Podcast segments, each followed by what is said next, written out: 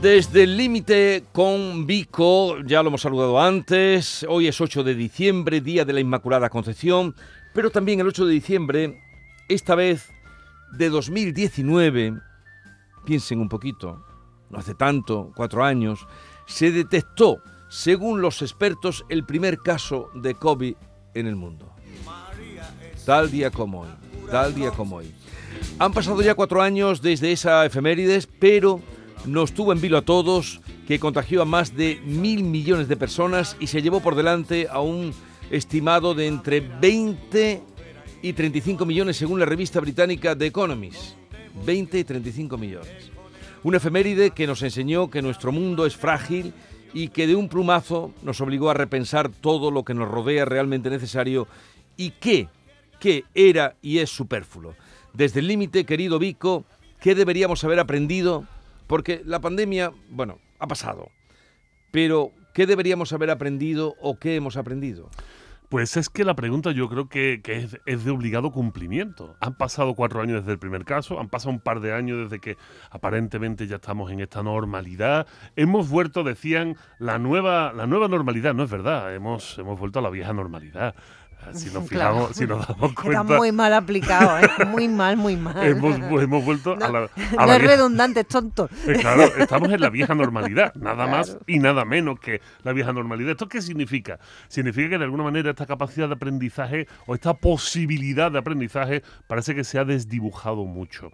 Y de decir que se desdibuja algo que tiene por detrás una cifra como la que acabas de decir no es bonito, porque se supone que el ser humano debería de aprender de sus errores o de las experiencias que eh, se les brinda. De alguna manera los estoicos te decían que lo que tiene que pasar pasará, pero asume que dentro de lo que pase saca algún aprendizaje, por lo menos que te sea sustantivo. ¿no? En este caso, cuando hablamos de la pandemia, hablamos de el orden de las necesidades, el que nos motiva a los seres humanos a funcionar.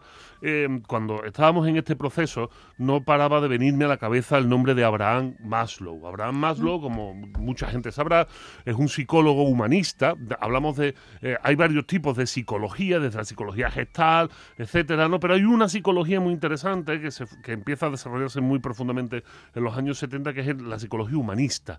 O sea, intentar pensar al ser humano desde la razón, desde la racionalidad. Y Abraham Maslow mm, descubre que lo que nos motiva a hacer cosas, lo que nos impulsa a seguir vivos, a conseguir cosas, es una jerarquía de necesidades. O sea, ¿qué es la necesidad? Pues vamos a, la definición etimológica.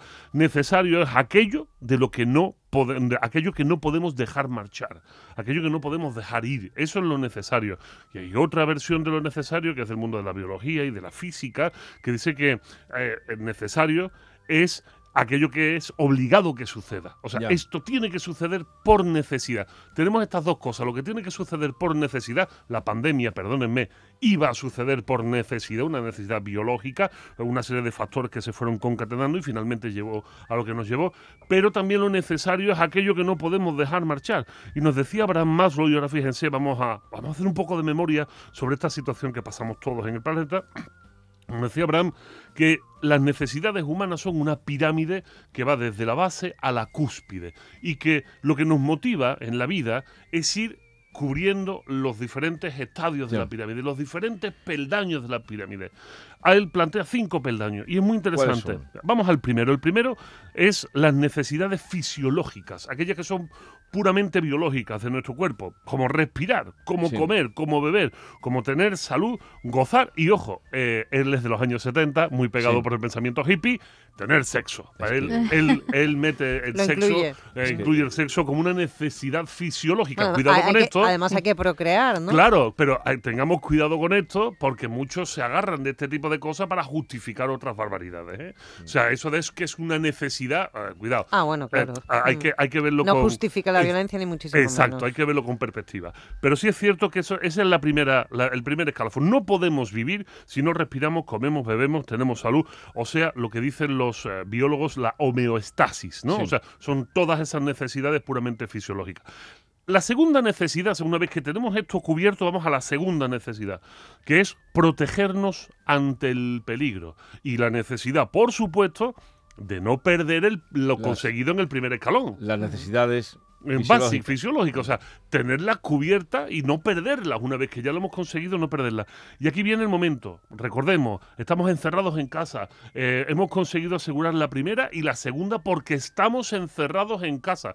¿Y cuál fue la que nos salvó? ¿Cuál fue la que nos permitió que aquello, que aquello se mantuviera de una manera un poco más armónica, que pudiéramos sobrevivir esos días con un poco más de ánimo, aunque se dispararon el consumo de ansiolítico y de alcohol? Sí, las relaciones. las relaciones sociales. Exactamente. El, el, tercer escalón de la pirámide de Maslow son las necesidades sociales y él redunda en la amistad, en el afecto, en el amor y aquí sí la intimidad sexual, no como una pulsión inmediata, no como mantener la especie, sino como un reflejo del amor, ¿no? Del amor que tengo hacia otra persona, una relación íntima. Claro, porque la, primera parte de la pirámide casi que la compartimos con los con el resto de los animales, ¿no? Entonces, por eso el sexo, las relaciones sexuales hay que subirla un poquito, ¿no? en el caso de los seres humanos. Hay que dignificarla. De hecho, en el primer escalón todos somos animales, en el segundo ya no, porque en el segundo aparecen los miedos y son miedos que en este caso son muy racionales. Así que ese es el tercer escalón. Y de repente él salta al cuarto escalón. Aquí ahora mismo ya, ya podemos estar planteándonos el cuarto escalón porque hemos salido de la pandemia. El cuarto escalón es el reconocimiento, las necesidades de que nos reconozcan, que nos autorreconozcamos, que digamos, oye, pues somos buenas, buenas personas, generar confianza, respeto y ahora una palabra muy complicada, el éxito. El éxito la necesidad de ser personas exitosas. Esto es complejo y ahora voy a volver, si me lo permiten, esto. Y el quinto, ya el quinto es ser casi Dios. El quinto es algo destinado para muy poca gente, o sea, es las necesidades de la autorrealización y es ya, bueno, pues es el plano de la moralidad, la creatividad, la resolución, la resolución de problemas y sobre todo la plenitud, que como digo, esto es algo de dioses. ¿Qué sucede? Sucede que durante la pandemia fue el tercer escalón el que nos, el que nos dio cobijo. Fueron las eh, redes sociales en el más amplio sentido, no en el sentido de la, del Internet, sino es nuestra red social formada por nuestra familia, nuestros amigos, las llamadas de teléfono, las llamadas de WhatsApp, incluso asomarnos a los balcones, ver al vecino de enfrente, saludarnos por las ventanas. Eso fue lo que nos dio salud, eso fue lo que nos permitió estar vivos. Y en cuanto esto se da por hecho, en cuanto salimos a la calle, nos olvidamos de este tercer escalón lo damos como algo solucionado. Checking, que dirían los gringos, ¿no? Lo checamos, le ponemos la palomita verde en la lista y decimos, esto no hay problema, ahora vamos al cuarto y al quinto, porque precisamente el momento social en el que vivimos nos impulsa constantemente a ir a esto del respeto y el éxito. ¿Qué es el éxito, Vigorra? ¿Qué es? Eso te pregunto. El éxito, el Eso te pregunto yo al filósofo. Claro, pero es que el éxito en latín es mucho más dramático de lo que podemos pensar. Y el origen de nuestras palabras es el latín. Exitus es una palabra latina que significa pasar de un estado a otro. Nada más. Pasar de un estado a otro. De hecho, cuando las personas fallecen, en la morgue nos vamos a encontrar estas películas americanas que le ponen una etiqueta en el dedo gordo del pie. ¿Y qué ponen esa etiqueta? Hora del exitus. Hora de la salida de un estado a otro, de estar vivo a estar muertos. Cuando vamos al metro encontramos los... Vaya exitazo, ¿no? Exacto, encontramos los carteles, los carteles que ponen exit. Ese es el origen de la palabra, salida. salida. El éxito no es más que el, del paso de un estado a otro. Lo que glorificamos no es el éxito, es la conquista, la victoria, la consecución de cosas. Pasar de un estado a otro es algo que hacemos de manera natural y que no requiere ningún tipo de esfuerzo la mayoría de las veces. Y eso tenemos que entenderlo. Pero ¿qué es lo que requiere esfuerzo y qué es lo que nos da salud? Lo que nos da salud, vuelvo a decir, es el tercer estadio de la pirámide de Maslow. Si no somos capaces de proteger nuestras amistades, de proteger nuestros afectos y alimentarlos, de entender que bueno, el amor es necesario también está ahí, pero que si no lo tengo, vuelvo a tirar de la amistad y vuelvo a tirar de los afectos para no encerrarnos en este bucle pernicioso, ¿no? Y saber que siempre todo lo que esté en ese tercer escalón es lo que nos va a permitir estar vivos y tirar hacia adelante y sobre todo entender que los otros cuatro o cinco escalones son una idealización, porque realmente el creer que tengo éxito porque tengo 815 mil seguidores en internet o 5 millones. Esto no es nada. Solo. Esto no es Solo en tu casa, solo. ¿Y tú crees que después de la pandemia ese, esa, esa, esa, confraternidad que teníamos con el vecino, eh, ¿cómo está? ¿Cómo tienes temperatura? Eh? ¿Se mantiene o ¿Crees que hace falta que te lo conteste? Mm. hemos, hemos obviado ese tercer escalón. Nos lo usamos, lo, lo, lo, lo utilizamos y finalmente cuando hemos vuelto vuelto a la calle, por eso hemos vuelto a la vieja normalidad. Lamentablemente el ser humano es el, único animal capaz de tropezar una, dos y tres y cuarenta veces con la misma mm, piedra. y que no aprende. Y, no aprendemos de nada. Hemos tenido la oportunidad de aprender y no lo hemos conseguido.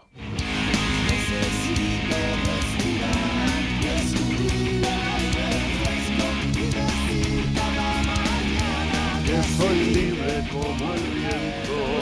Medina Zara, bueno. estos sí que son incombustibles. ¿eh? Estos aguantan más que un martillo enterrado en manteca. La semana pasada me llegó un nuevo disco de ellos. Oh. No me digas. Que te lo llevaste tú. No, no. Sí. ¿Se caiga el techo, Vigorra? Hasta en mi parte. no me lo llevé. Pues qué de vueltas, qué de vueltas. Incierto. ¿Quién se llevó el disco? que me lo llevé yo para aprender a cardarme el pelo, Jesús. o ¿Qué me voy a llevar yo un disco de Medina Zara? Pues te lo, te lo atribuí no a ti. No me lo llevé, a mí no me lo dio, Uy, mi gorra. Ni me lo dio a mí. Aquí va a haber un problema, ¿eh? No tengo, además, para pasar en el coche, mi coche es el único que tiene aire acondicionado. ¿te lo llevaste tú? Me hubiera encantado y lo hubiera reconocido. Mi coche no tiene nada. ¿Quién se llevó el disco? Os voy a matar. No tengo ni para pasar música. Vigorra, hace un momento me has dicho, eh, ¿dónde has dejado el disco de, Ser, el libro de Serra que te lo he dejado? ¿Dónde? Y yo te lo había puesto otra vez en tu mesa. y ha puesto papeles encima, por seguro que ha hecho lo ha Llegado un nuevo disco, ha llegado un nuevo disco de Medina Zahara eh, lo perdió. Y, alguien, pues yo te lo, atribuí a ti. Falso. Te lo atribuí a ti. Bueno, pues tenemos por, tenemos por tarea para la semana que viene, cuando yo vuelva, que aparezca el disco, a, ver si me lo puedo llevar yo. yo no lo cogí, que se arregle Gran Vico. Eh, pueden seguir a Vico en sus redes sociales, arroba Gran Vico en Twitter, Instagram, Facebook. Un abrazo y hasta la semana que viene, Vico. Un abrazo. Me mató, ¿eh? Me mató. Te lo habrás llevado tú, ¿no? Ojalá, lo reconocería. filósofo.